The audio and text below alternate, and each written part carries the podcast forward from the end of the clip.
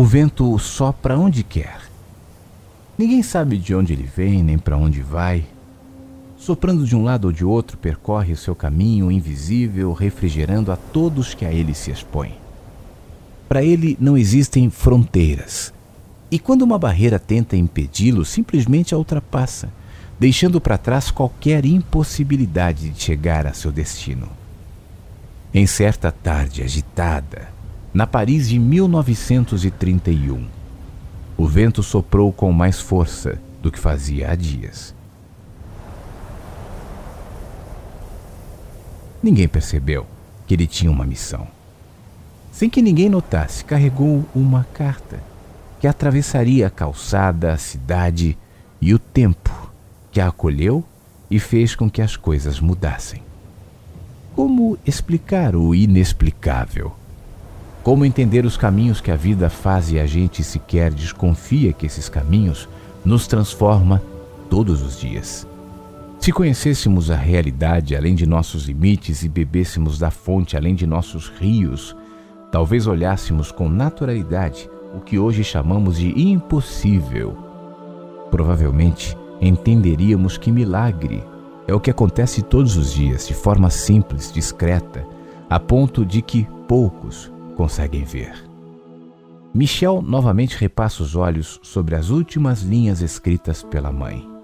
Dobra o papel amarelado, envelhecido e sorri com satisfação. Há muitos anos, aquelas palavras serviam de abrigo ao seu coração, lhe aquecendo nos momentos difíceis. Foi a certeza de ser amado que lhe manteve a doçura e fez com que soubesse lidar com as perdas e desafios ao longo do caminho. O velho Michel se levanta, caminha até a escrivaninha. Abre a gaveta, guarda a carta sem pressa, com cuidado. Depois olha para a janela e vê sua imagem refletida no vidro. Seus olhos, cheios de vida, se detêm mais algum tempo no próprio reflexo para logo em seguida se entregar ao vazio. Deixa que os pensamentos o conduza até que se detém na imagem de Ed, que naquela tarde estava especialmente feliz.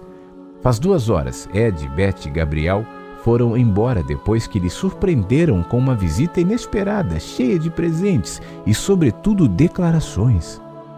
Havia algo diferente nos olhos de Ed, como se ele pudesse ver algo no ar. Parecia que guardava um segredo que não pudesse ser compartilhado, apesar de lhe fazer feliz, talvez radiante fosse a palavra mais adequada.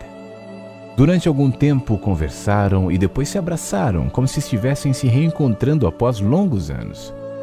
Michel não sabia que essa era outra história, nem percebeu quando o vento mudou e fez com que as coisas se modificassem. Aquele dia, que parecia mais um entre tantos outros, tinha algo diferente no ar. Ondas de felicidade e a sensação de que no fim tudo pode dar certo. Talvez houvesse uma explicação para o fato de ter acordado tão feliz naquela manhã, mas não estava preocupado com isso. Ele dá um suspiro e novamente repara em sua imagem no vidro. Caminha entre a escrivaninha, os livros, o abajur, até chegar à janela e abri-la. Sente uma rajada de vento e sorri, permitindo que o ar invada o apartamento e movimente os papéis sobre a mesa.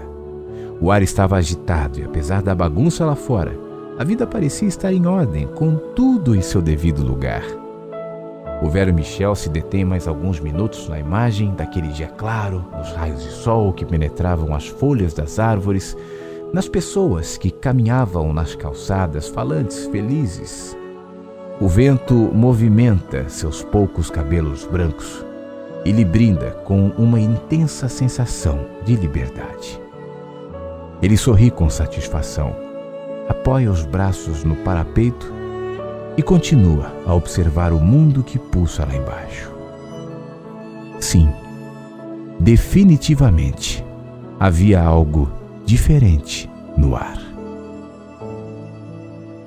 O Éden, de Flávio Siqueira.